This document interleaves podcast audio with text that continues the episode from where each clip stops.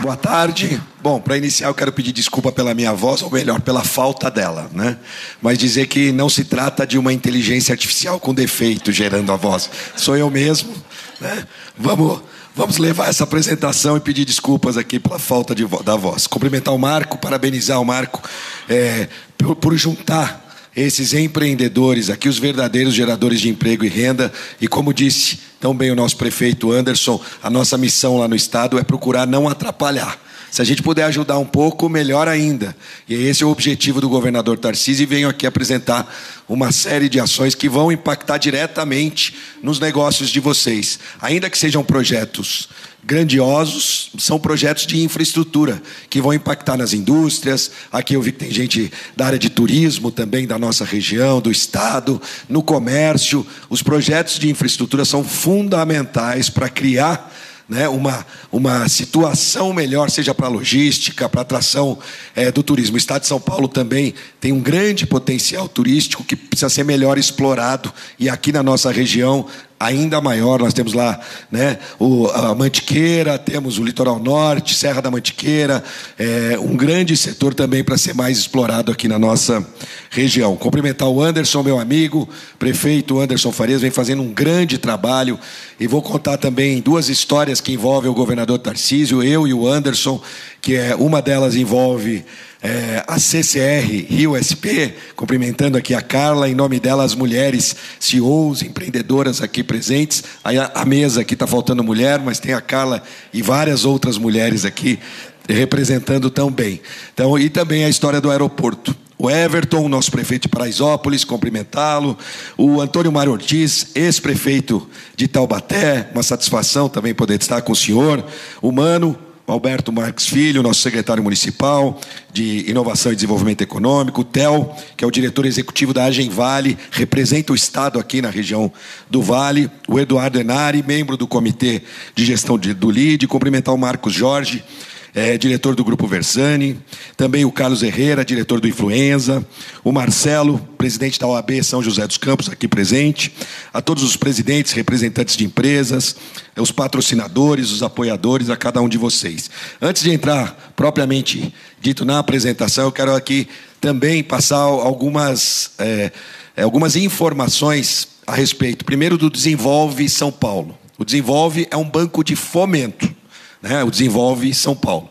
Só que ao longo dos últimos anos, ele sempre se voltou mais para o poder público, financiando prefeituras, né, do que para a iniciativa privada. E nós estamos mudando. O Ricardo Brito, que é o presidente, a pedido do governador, muda esse foco para os empreendedores. Então, nós temos muitas linhas de crédito, uma delas de inovação, que é muito barata, e já à disposição dos empreendedores. Só no ano passado foram um bilhão de reais emprestados pelo Desenvolve, um banco de fomento, para os empreendedores. Um recorde de investimentos no empreendedorismo. Não que as prefeituras também não precisem de recursos, nós vamos repassar, mas o banco de fomento, seu nome já diz, ele não é um banco comum. Ele tem como objetivo fomentar a geração de emprego, que depois vai acontecer com mais recolhimentos de impostos, para que a gente tenha um círculo virtuoso para poder investir melhor os recursos públicos em melhor prestação de serviço. E é claro, é o empreendedor que vai conseguir fazer isso. Quando a gente empresta para quem quer gerar emprego, renda, a gente consegue fomentar de fato o Estado. E não por acaso, ao longo desse primeiro ano de governo Tarcísio, é, nós tivemos também um resultado recorde em relação ao emprego. Neste momento, nós temos 7,5% de taxa de desemprego no estado de São Paulo. É a menor taxa dos últimos 13 anos. Há 13 anos que nós não tínhamos uma taxa equivalente a essa taxa de desemprego. E como vocês são empreendedores, vocês sabem, o Brasil, pouca gente fala isso, com 6,8%, 7% é, de taxa de desemprego, é quase emprego pleno. Por quê? Porque falta qualificação. E aqui o prefeito citou a importância de se qualificar. São José é um grande exemplo de cidade que se preocupa com isso, qualificando profissionais para que eles possam ter mais oportunidades no mercado de trabalho. Mas, infelizmente, é, o, o próprio país e São Paulo não tem um programa proporcionalmente, claro, é do mesmo tamanho. Mas nós temos, junto com a nossa Secretaria de Desenvolvimento Econômico, também um programa de capacitação e qualificação. A gente sabe que provavelmente muitos de vocês hoje estão com dificuldade de encontrar é, colaboradores para suas empresas, justamente por falta de qualificação. E eu sei que isso é em todas as áreas. Como eu também venho da iniciativa privada, ainda também sou empreendedor, é, sei da dificuldade. Mas nós temos que trabalhar, claro, para reduzir ao máximo essa taxa de desemprego. É isso que o Estado de São Paulo está fazendo, seja na, melhorando o ambiente de negócios do empreendedor ou com investimentos em infraestrutura. Essas são as duas missões. Aliás, também é, criamos aqui, na semana retrasada, é, divulgamos o Resolve Já, que é um programa de pagamento de dívidas com o Estado, facilitando esse pagamento através é, também é, de utilização de créditos de ICMS. Os empreendedores têm créditos de ICMS que também têm algum tipo de dívida com o Estado, podem utilizar desses créditos para quitar suas dívidas, além de um prazo bastante amplo para poder fazer com que as suas dívidas possam ser equacionadas em relação ao governo do Estado. É o Resolve Já do governo do estado e a gente já teve um retorno muito grande. Também pode ser pago dívidas com precatórios também. Portanto, uma série de oportunidades para aquele empreendedor que ao longo dos últimos anos teve algum tipo de problema e não pôde arcar com seus compromissos para com o Estado em relação aos seus impostos. Então, também é importante que a gente aproveite a oportunidade, viu, Marco, para dar esse recado. Em relação às concessões, PPPs é, e privatizações, neste ano nós teremos 12, 12 leilões, aquele que o Tarcísio, com toda força e veemência, bate o martelo, né? É, com muita força, quem não é da gestão pública é, até não entende muito bem, é porque vocês não imaginam a dificuldade que é para chegar àquele momento. A gente tem uma série de questionamentos, às vezes brigas judiciais no meio do caminho, viabilizar a questão financeira de um projeto, e ali é quase que um desabafo quando a gente consegue concluir esses projetos de concessões e PPPs, e ele faz com bastante garra e veemência quando ele bate o martelo. E o primeiro que nós vamos ter é, já o trem intercidade São Paulo-Campinas, dia 29. Mas antes de eu falar especificamente sobre os projetos, aproveitar é, e dar um exemplo de um projeto de concessão aqui vencedor, que é, foi feita pelo ministro, então ministro Tarcísio de Freitas, que é a concessão da Dutra para CCR Rio SP. Todos esses investimentos que vocês estão vendo hoje na Dutra fazem parte de um contrato de concessão. Vale lembrar a Dutra que há muitos anos não tinha um novo contrato de concessão, ainda tinha seu arcabouço contratual baseado num contrato bastante antigo, de mais de 30 anos, se não me falha, se, é que eu não estou errado. E aí nós tivemos a oportunidade através do ministro Tarcísio, então, na época, de realizar a nova concessão da Dutra. Isso está trazendo uma série de investimentos, não só para a nossa região, também vai trazer para o Rio de Janeiro, para a Serra. É, é, e ali a gente já vê uma ação é, mostrando é, a forma que o governo Tarcísio e o governador Tarcísio atua nesses projetos. Então, contar para vocês que quando é, nós é, visualizamos o projeto de concessão da então nova Dutra, que é a Dutra, que a CCR Rio SP assumiu como vencedora, é, as marginais no trecho de São José dos Campos não estavam contempladas no projeto original feito então pelo ministro Tarcísio e sua equipe. E nós, eu, Anderson, é, buscamos identificar isso, claro, e depois é, documentar isso né, num grande dossiê técnico e todas as audiências públicas no estado de São Paulo, ou eu ou o Anderson participamos. Todas elas eu encontrava a Carla também. É.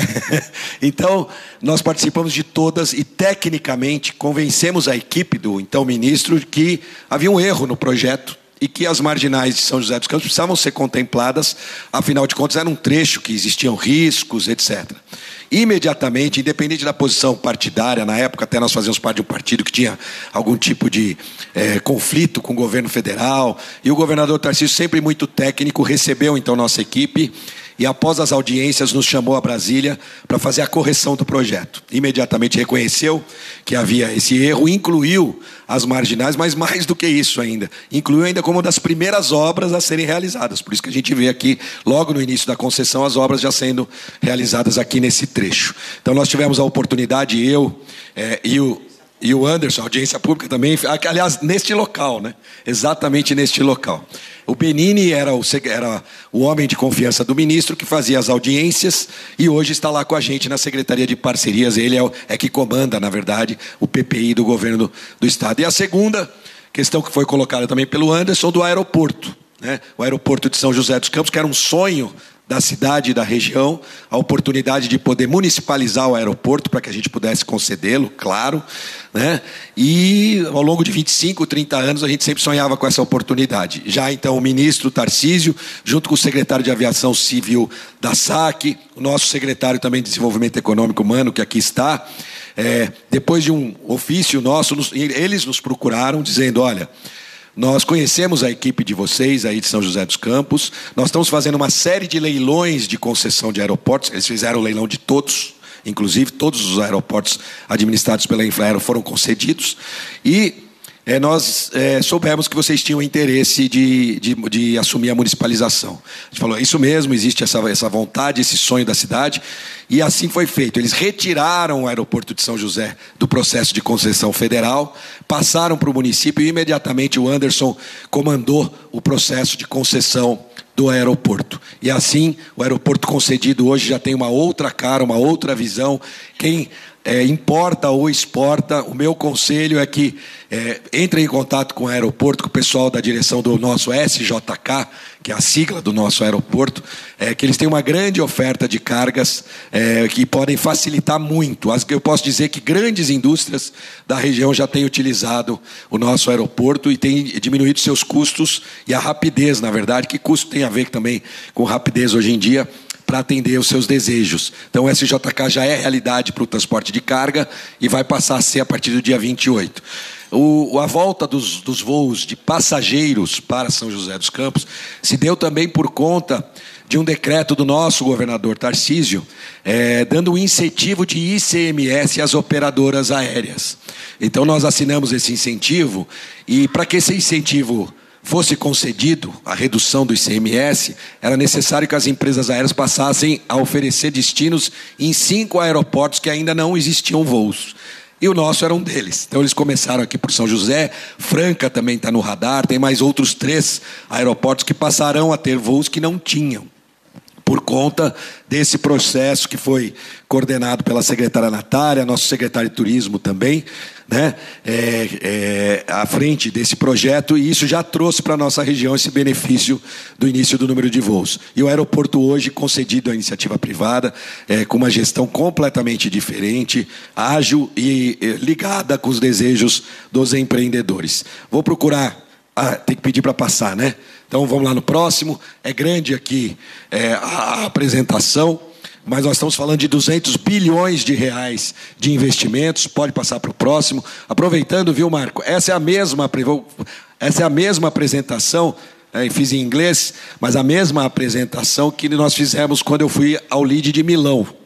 Né? E por que eu estou dizendo isso? Porque olhando aqui, isso aqui está no mesmo nível do Lead de Milão, né? A organização, parabéns a toda a sua equipe por essa grande organização e, claro, aos nossos empreendedores que aqui estão. É, exatamente, foi num hotel também, exatamente como eu estou vendo aqui, me surpreendi positivamente de saber é, é, que nós aqui no Vale do Paraíba temos um lead tão forte quanto o lead internacional também, dando a oportunidade para que a gente possa ter esse almoço debate. Parabéns a todos, a você, a todos que organizaram esse grande encontro.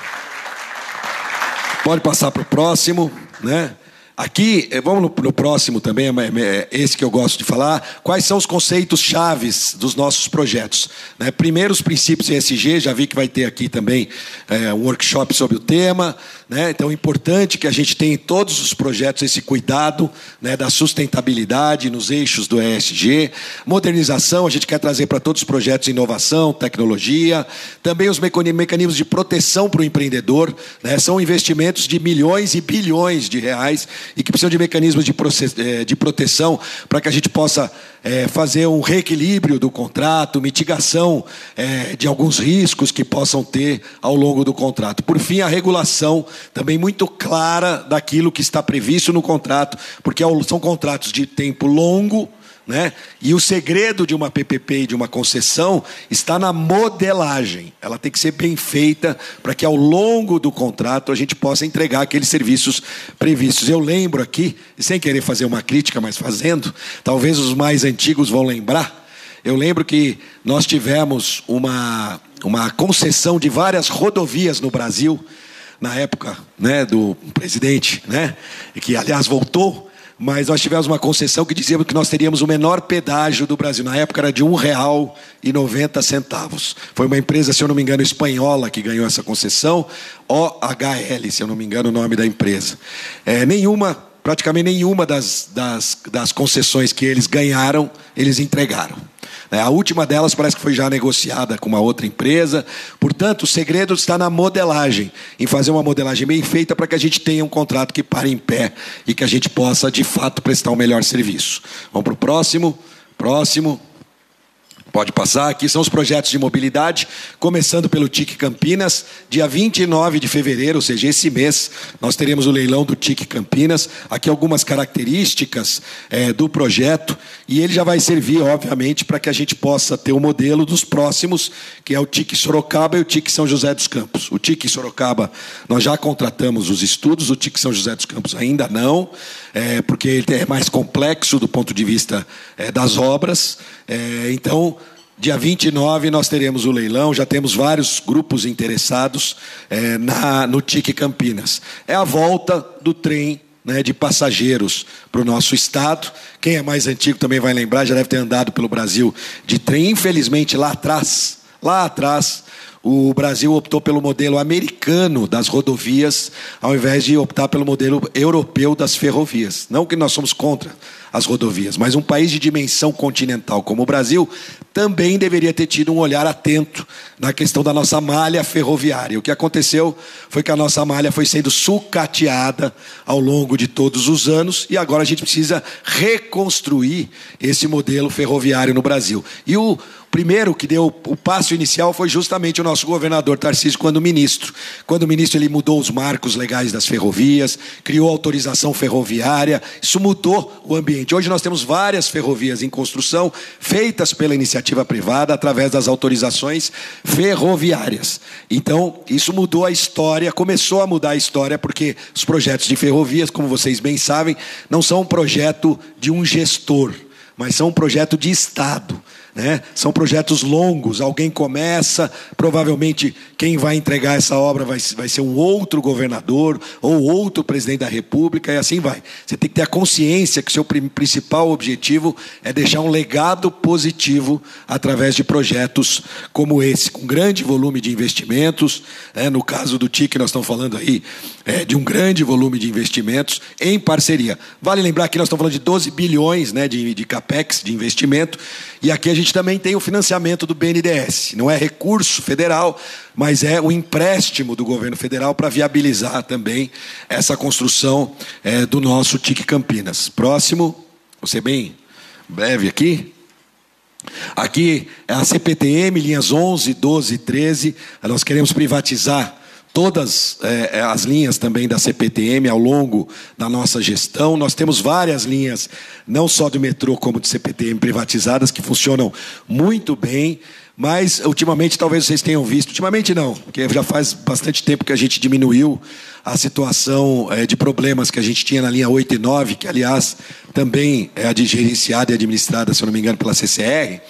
É, e a gente tem é, uma diferença muito grande nas linhas operadas é, pela iniciativa privada. Nos projetos de metrô, porque eles começam do zero e passam a prestar o serviço da nova linha. Nos projetos da CPTM, no caso específico da linha 8 e 9, eles pegaram as piores linhas, é por isso que também optaram por fazer a concessão primeiro das linhas 8 e 9, do ponto de vista de infraestrutura, de manutenção, passaram para a iniciativa privada, que derrapou um pouquinho no início, mas agora a gente já vê que o projeto está deslanchando com a linha 8 e 9, sendo exemplo de prestação de serviço, inclusive recebendo trens novos, e a gente quer fazer a mesma coisa na 11, 12 e 13. Estamos falando de 5 bilhões aqui de reais também de investimentos.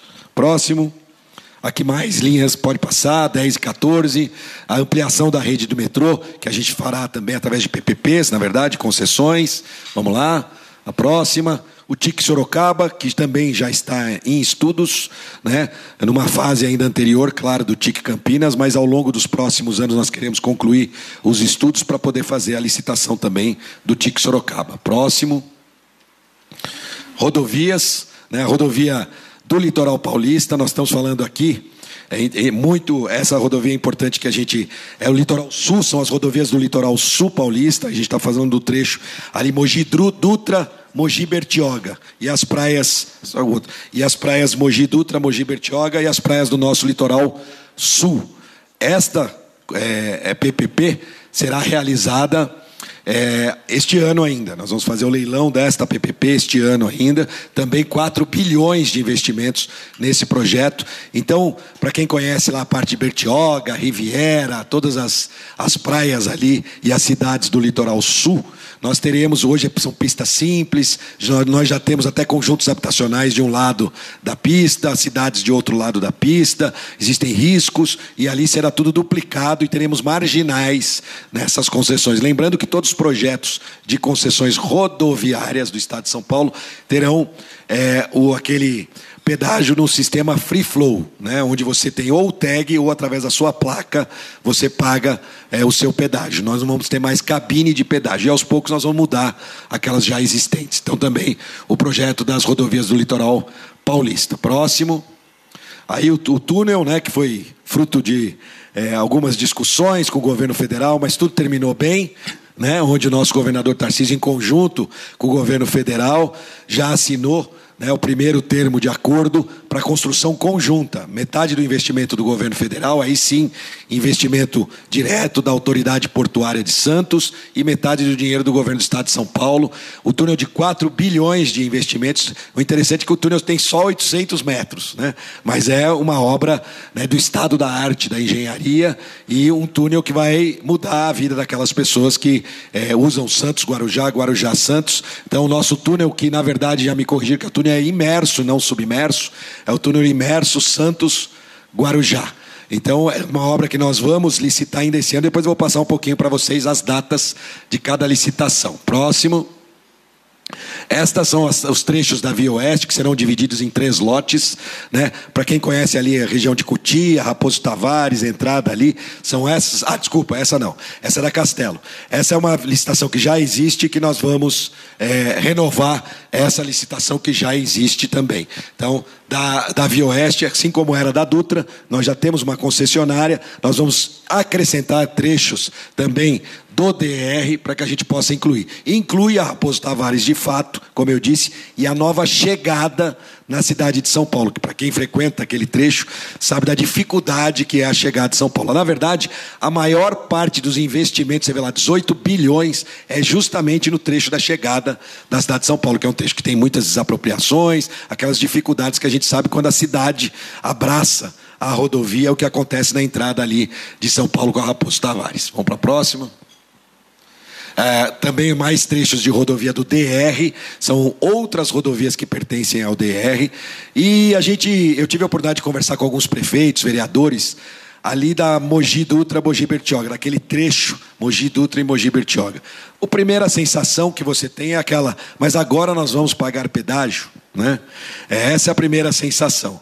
Para quem nunca pagou pedágio, é o caso de lá, de fato isso vai mudar a realidade. Mas os investimentos que passam a acontecer, a forma de manter a rodovia, faz toda a diferença, inclusive para fomentar o turismo, para fomentar a geração de emprego nessas regiões. No litoral sul, nós conseguimos, conversando, fazendo as audiências públicas, retiramos alguns portais de pedágio de determinados lugares, colocando em outros lugares.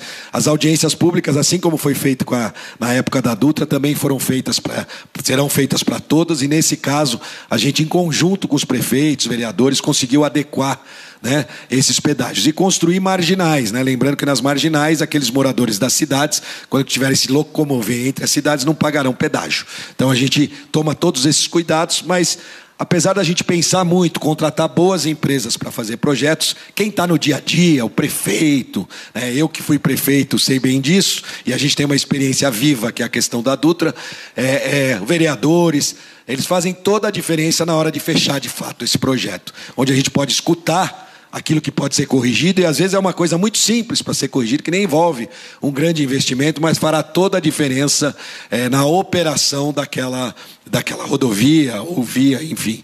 Então a gente está sempre muito perto é, dos nossos prefeitos e vereadores e, claro, também dos empreendedores da região. Para nós, a audiência pública tem um grande peso em relação a isso, para que a gente possa melhorar ainda mais os projetos. Aí o próximo, o Litoral Norte, né, nós temos aqui também é, as rodovias do litoral norte, nós temos dois trechos, na verdade, que ainda não estão é, concessionados. O primeiro trecho, o primeiro trecho é o trecho é, do litoral norte mais, é, vamos dizer, próximo do litoral sul, que é a conexão do litoral sul, onde a gente precisa São Sebastião, toda a parte de São Sebastião, onde a gente precisa de um investimento muito mais é, em geotecnia, né, para correção ali dos morros, para que a gente possa evitar deslizamentos, e um segundo trecho, que é o trecho de Caraguá, né, nós acabamos de entregar, inclusive, é, o contorno que liga a rodovia dos Tamoios, ali a descida da Serra do Tamoios,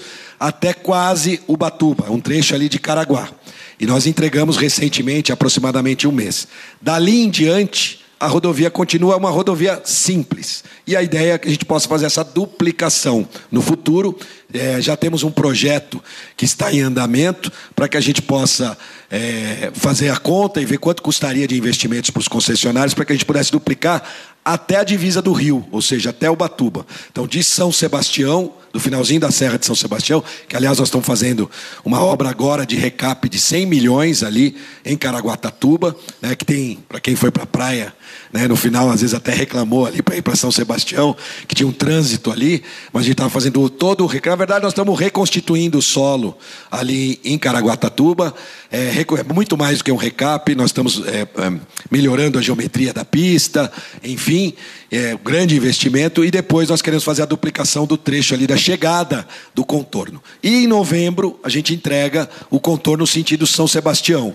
Né? Eu já tive a oportunidade é, de visitar a obra algumas vezes. Eu tive, eu fui para São Sebastião de carro aqui de São José. Naquele dia eu estava aqui em São José e mesmo com as obras eu já vi o quanto vai se economizar de tempo e garantir segurança na chegada até São Sebastião, utilizando o contorno de São Sebastião ali. Novembro a gente entrega essa obra, uma obra que hoje é de responsabilidade da Rodovia dos Tamoios, da concessionária atual. Próximo. Aqui na área social também, outras, vamos lá, pode passar. Está aqui PPP de escolas, construção de escolas através de PPP. É, além da construção, pode passar para o próximo, a adequação e manutenção. Quem conhece né, nas cidades e frequenta as escolas públicas sabem que, via de regra, a condição da escola municipal, do ponto de vista de manutenção, é muito melhor do que da escola estadual. O Estado está muito distante quando a gente fala de manutenção das unidades escolares. Professores, às vezes, são os mesmos, a rede estadual, da rede municipal, mas a infraestrutura deixa a desejar das escolas estaduais. E o que a gente quer são mais de 5 mil escolas estaduais.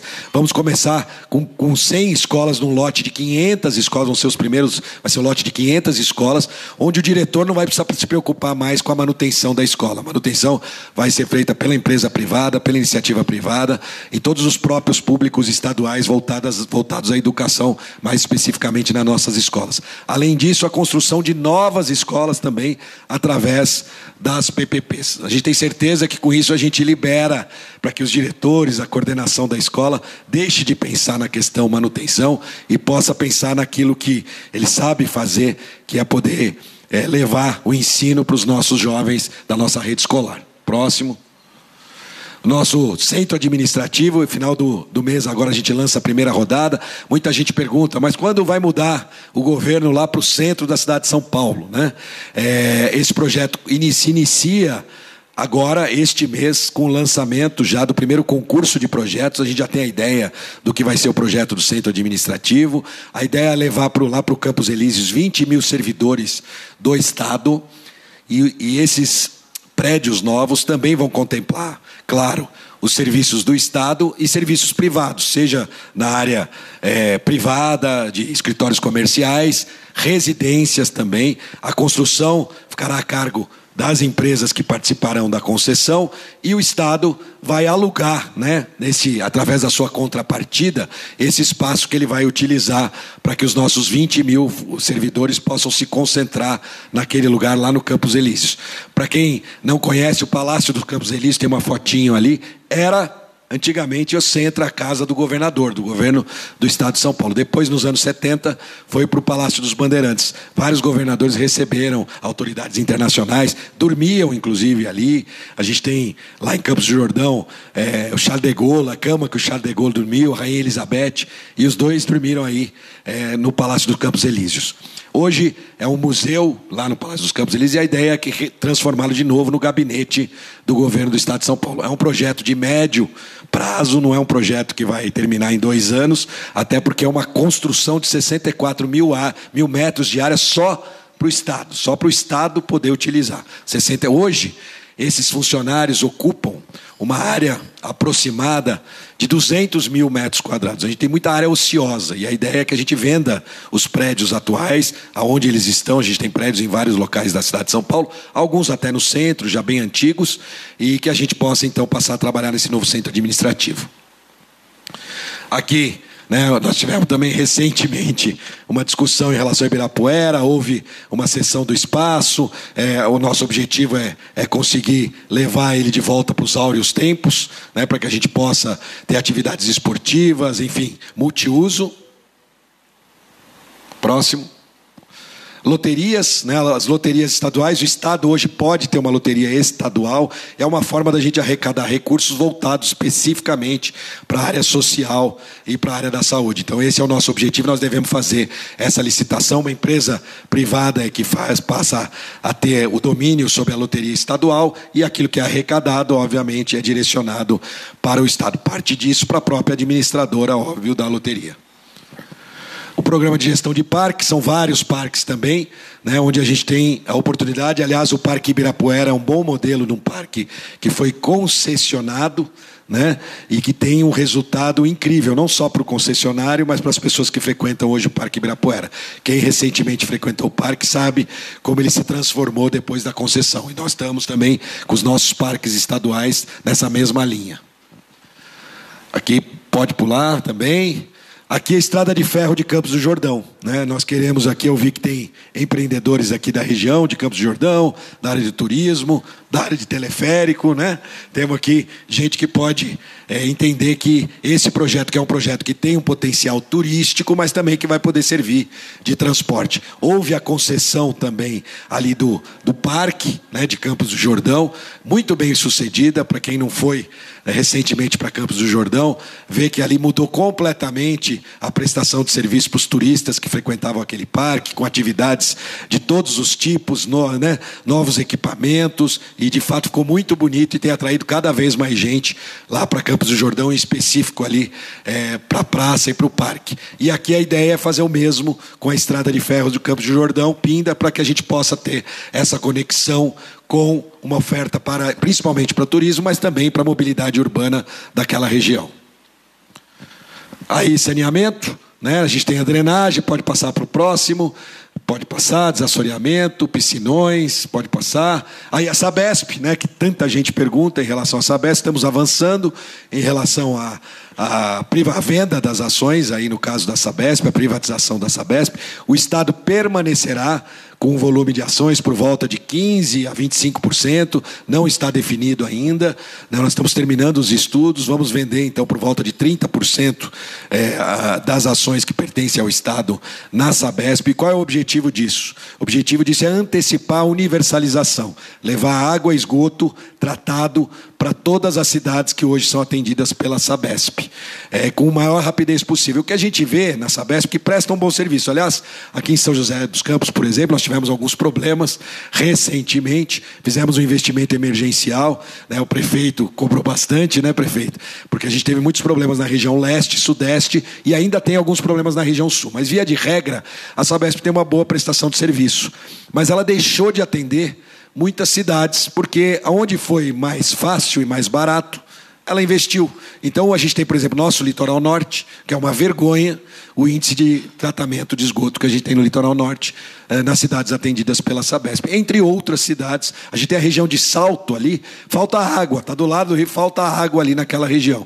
E a gente quer acabar justamente eh, com esses problemas: tratamento de esgoto e garantia de fornecimento eh, de água para todas as cidades, antecipando o, o, a data prevista pelo governo federal da universalização é, desse tipo de serviço. Esse é o objetivo, por volta de 60 bilhões de investimentos privados para que isso possa ser oferecido para todas as cidades. Então, nós estamos, é, já publicamos o edital. É, de audiência pública virtual, né, onde todo mundo pode acompanhar cada investimento que vai ter em cada cidade. Então, por exemplo, São José dos Campos lá já foi publicado o anexo que a gente chama, onde mostra todas as obras que serão realizadas ao longo dos próximos anos no contrato de São José dos Campos, né? Inclusive é, equacionando muitos problemas e avançando até num tema que tem tudo a ver com o que a gente falou lá atrás, por exemplo, de ESG. Porque pouca gente fala disso, mas deveríamos falar mais, que é o desperdício.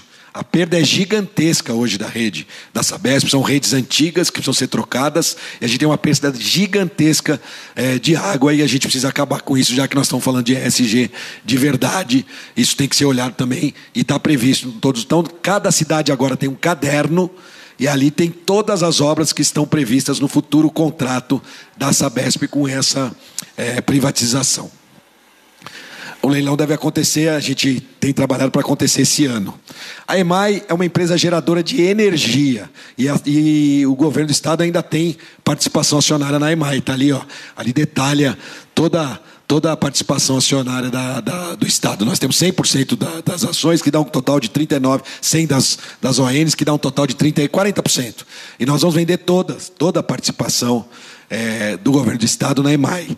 Empresa geradora de energia, nós entendemos que não cabe mais para o governo do estado ser proprietário de uma empresa geradora de energia. Esse leilão também passa a acontecer agora, é, neste ano, praticamente ainda nesse primeiro semestre, o leilão da EMAI. Ele vai acontecer antes do leilão da Sabesp, essa privatização. Acho que acabou, vamos para a próxima. Acabou?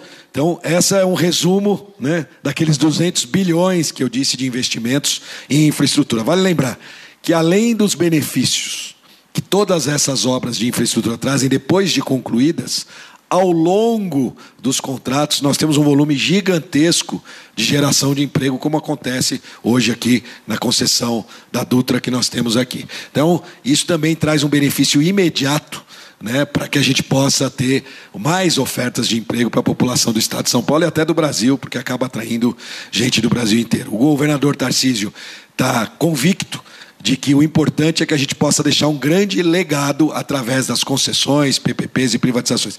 Nós não acordamos de manhã falando, ah, vamos conceder o que hoje? Não. O objetivo é como nós vamos prestar um melhor serviço amanhã para o cidadão do, é, do Estado de São Paulo. Esse é o nosso foco, para que a gente possa ter um olhar atento naquilo que é é, a função fim do Estado, cuidar da segurança pública, cuidar da educação, é, cuidar também da saúde. Esses serão os nossos focos e por isso esses projetos de privatização são tão importantes. É, agradecer a atenção né, de cada um de vocês, me colocar à disposição para perguntas. É, talvez vocês não façam uma pergunta, mas eu já vou responder. Eu posso, Marco, antes, antes mesmo. É, eu sou palmeirense, tá? Então, importante que a gente diga isso, não posso deixar passar em branco, mas estou aqui à disposição de cada um de vocês para que a gente possa esclarecer estes temas ou qualquer outros temas que envolvam o Estado de São Paulo. Acho que o Anderson vai estar por aí também. Se quiserem dividir perguntas com o Anderson também, já pode aproveitar que ele está aqui. Nosso prefeito Anderson vai poder é, responder sobre a cidade de São José dos Campos. Obrigado, que Deus abençoe a cada um de vocês e que juntos a gente possa continuar construindo cidade, o estado e o país dos nossos sonhos. Muito obrigado.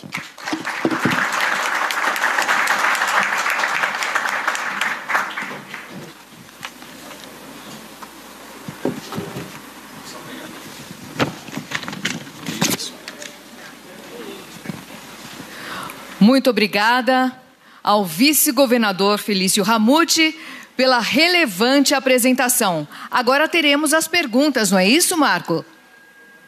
Eu queria avisar o pessoal que o LID é sempre prima pelo horário, mas é, hoje foi um dia especial que o vice-governador quebrou o protocolo aqui e, e o palestrante manda no evento. Né? Então tem que ser assim. A gente vai estourar um pouquinho o horário da coletiva que estava marcado para as duas e meia, mas as perguntas já estão sendo recolhidas e trazidas aqui para a Débora, que já vai começar então a fazer as perguntas para o nosso vice-governador. Eu diria que o governador do Vale do Paraíba, Felício Ramute. Vou ser bem breve nas respostas para a gente poder agilizar. Vou ser breve. Sim, acho que todos já fizeram as perguntas. Agora eu aguardo aqui a nossa ficha para começarmos. Então, antes de chegar as fichas aqui, eu quero aproveitar que eu, tinha, eu falei que eu ia falar da agenda, né? Então nós temos o TIC no dia 29 do 2, as concessões da 11, 12 e 13 deve ser para o final do ano de 24, o túnel também no terceiro trimestre agora de 24, é, os lotes da Via Oeste que a gente viu, o primeiro, o segundo e o terceiro lote é terceiro trimestre quarto semestre, ou seja, no segundo semestre nós vamos ter. O lote litoral paulista, que é o litoral sul, já tem data o leilão, é 16 do 4, é o leilão do lote litoral paulista. A privatização da EMAI acontece nos próximos meses, a gente acredita que até o meio do ano no máximo a desestatização da Sabesp também para o segundo semestre, é, e os lotes de escola, o segundo trimestre, até o meio do ano a gente tem os lotes das escolas e a loteria estadual também ainda nesses próximos seis meses. Um, dois, três, quatro, cinco, seis, sete, oito, nove, dez, onze, doze. Doze projetos, então, de concessões PPPs ainda esse ano. Eu gostaria de mudar um pouquinho hoje, se o Marco me permitir. Uh, eu gostaria que as pessoas que eu citasse aqui fizessem um sinal para que a gente conheça quem é a empresa, quais são as pessoas dessa empresa. Rogério da Máxima, por favor. Quem é o Rogério? Olá, Rogério. A pergunta dele, vice-governador, ele quer saber da previsão da continuidade, se é que existe, como ele mesmo completou, da Carvalho Pinto. Bom, é, na verdade nós, opa, nós contratamos é, os estudos em relação a isso, mas vale lembrar que nós teremos até Aparecida, né, que é um trecho crítico, a duplicação da Dutra. Nós teremos lá quatro pistas na Dutra, né, então nós teremos a duplicação que vai ajudar bastante nesse ínterim. Mas é, nossos estudos foram contratados, o governador Tarcísio se comprometeu a isso, e ao longo, não será esse ano, ao longo do próximo ano nós devemos ter os estudos concluídos para que a gente possa, então, incluir é, a extensão da Carvalho Pinto.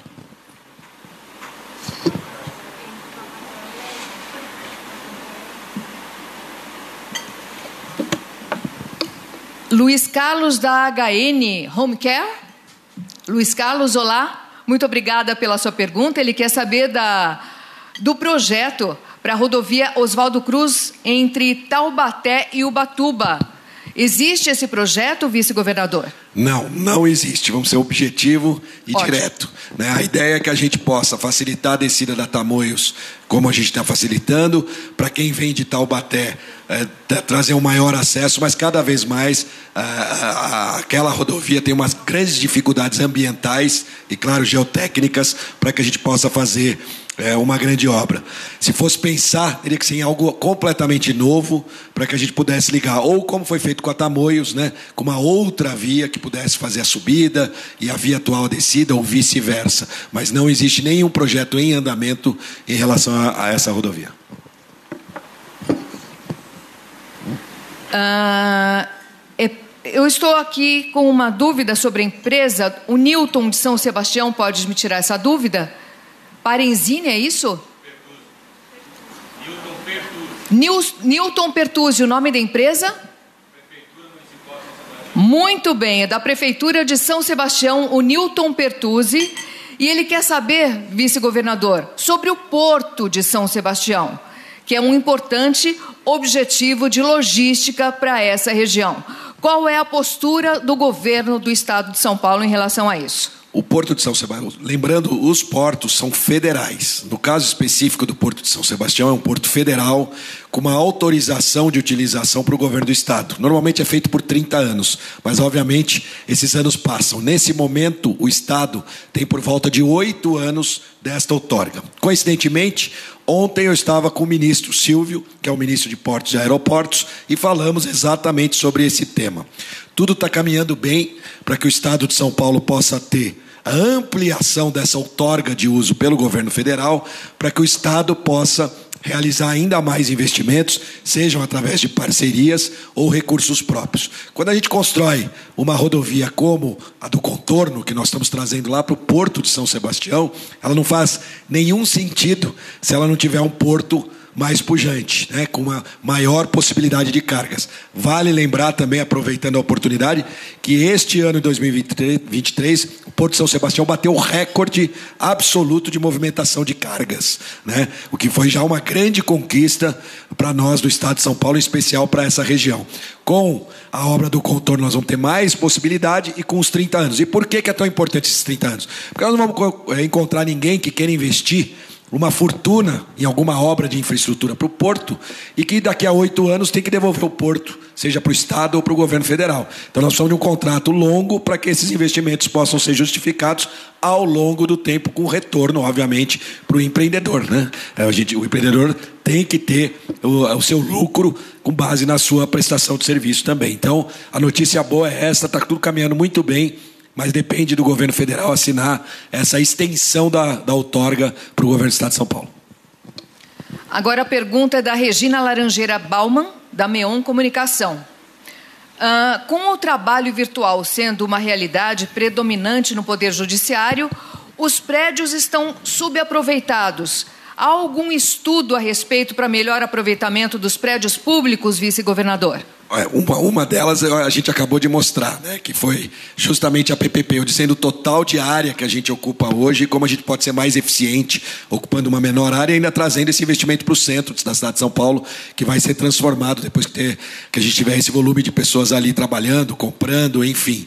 É, a gente percebe, Regina, um movimento, aí é, é, é o Felício empreendedor, né, a gente percebe um movimento de volta para os escritórios, né, de forma geral em algumas empresas, ainda que parte das atividades tem sido feita em home office, mas aquele boom está diminuindo. Mas, de fato, este é um problema, não só nos prédios públicos, você citou o judiciário, agora teve uma decisão do CNJ exigindo que os juízes fizessem suas audiências, mesmo que virtuais, dentro dos equipamentos públicos é, do judiciário. Né? Então, é uma tendência, você tem toda a razão, e a gente precisa aproveitar melhor. Acho que o projeto da PPP do centro é um grande exemplo sobre isso.